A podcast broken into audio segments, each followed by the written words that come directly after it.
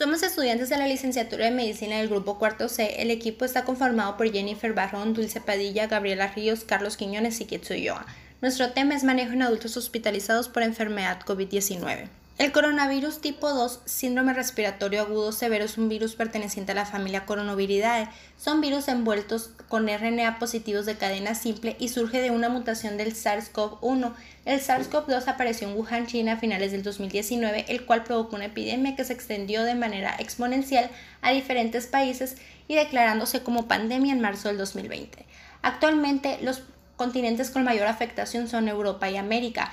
El nuevo coronavirus causa la enfermedad conocida como COVID-19, el cual ha generado un gran impacto afectando de manera negativa tanto la salud poblacional, económica y social. Nuestro objetivo es lograr identificar los estadios de la enfermedad y su relación con otras comorbilidades para tratar y o prevenir las complicaciones que aumentan la tasa de mortalidad.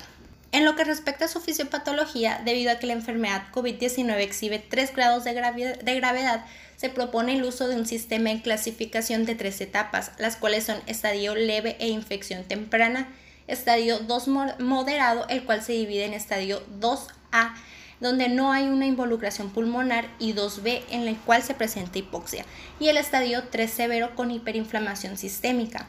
En el estadio inicial ocurre en el momento de la inoculación y el establecimiento temprano de la enfermedad.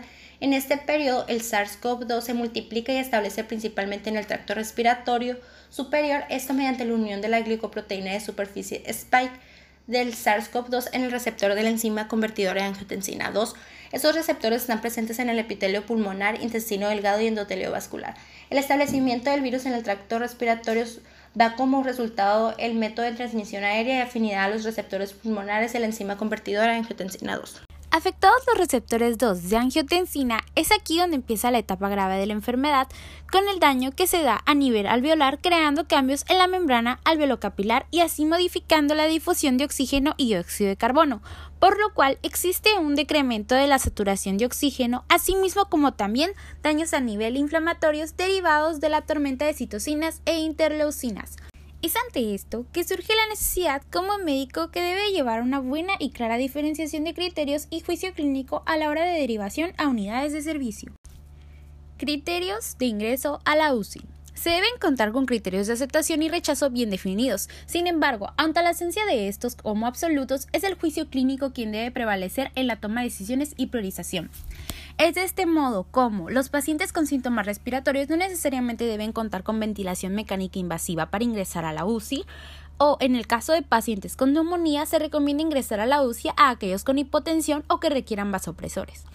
La escala de puntos SOFA describe la secuencia de complicaciones orgánicas y podría discriminar entre sobrevivientes y no sobrevivientes. A mayor puntuación para cualquier órgano individual se asocia con mayor mortalidad. Por tanto, la escala permite tener un componente de razón útil para determinar la aceptación de un paciente a la UCI o para priorizar el orden de atención de varios pacientes que requieran un apoyo crítico.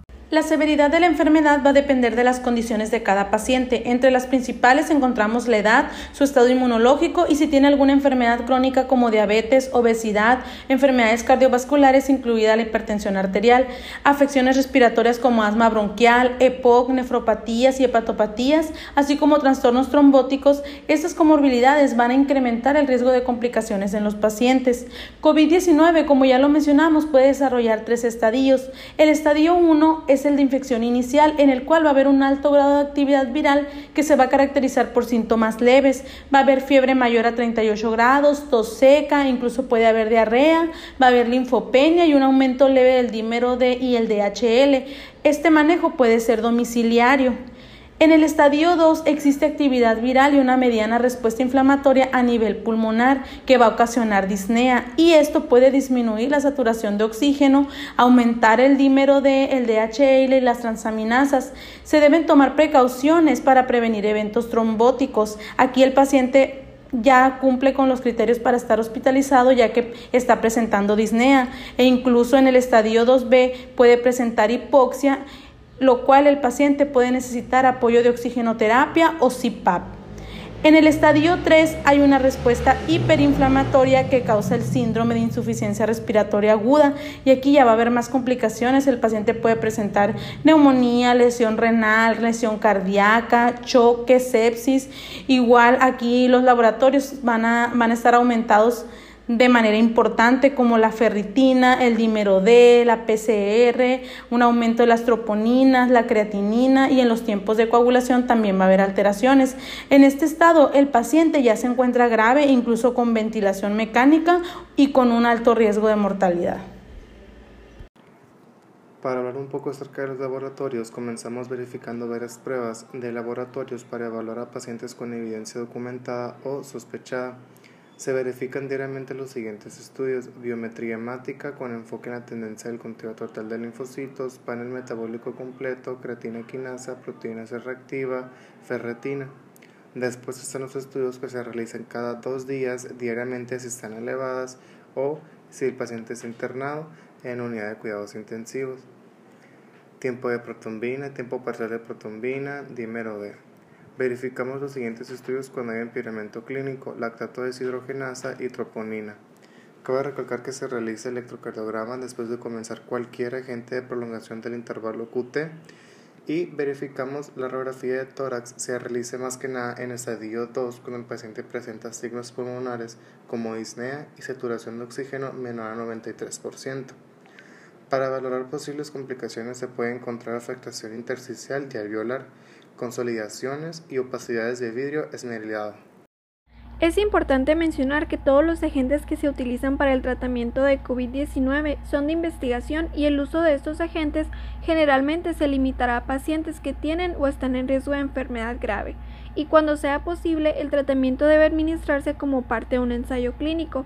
Entre los medicamentos utilizados tenemos a Remdesivir, es un análogo de nucleótido y los datos emergentes sugieren que su uso tiene un beneficio clínico y se recomienda utilizarlo en pacientes hospitalizados con enfermedad grave. El uso de plasma convaleciente de individuos que se han recuperado de COVID-19 contiene anticuerpos que podrían acelerar la recuperación en pacientes activos y es por eso que se ha considerado como una opción de tratamiento. Los inhibidores de la vía de interleucina como tocilizumab se están evaluando para pacientes con enfermedad grave o con características compatibles con síndrome de liberación de citocinas. La hidroxicloroquina es el agente oral más antiguo que tiene actividad antiviral directa contra el SARS-CoV-2 in vitro. Sin embargo, se sugiere no utilizarla fuera de un ensayo clínico debido a la falta de un beneficio claro para su uso y sus posibles toxicidades. En cuanto al uso de los AINES, se ha teorizado que causa daño en pacientes con COVID-19, pero no ha habido casos clínicos que aborden directamente el riesgo. Dada esta incertidumbre, se utiliza acetaminofén como el agente antipirético preferido. Por el contrario, si se requiere utilizarlo, se administra la dosis efectiva más baja y no se debe descontinuar en pacientes que lo usan para el tratamiento de enfermedades crónicas. No obstante, los pacientes hospitalizados deben recibir profilaxis farmacológica para tromboembolismo venoso ya que se ha asociado con complicaciones tromboembólicas. Por último, también ha surgido la duda si se deben utilizar los glucocorticoides para el tratamiento de COVID-19. De acuerdo con las recomendaciones de la OMS y los Centros de Control y Prevención de Enfermedades, afirman que los glucocorticoides sistémicos no deben ser utilizados, a menos que haya otras indicaciones, ya que se han asociado con un mayor riesgo de mortalidad. No olvidemos que todas las opciones de tratamiento son de investigación y el monitoreo de los efectos adversos es una parte importante de la atención.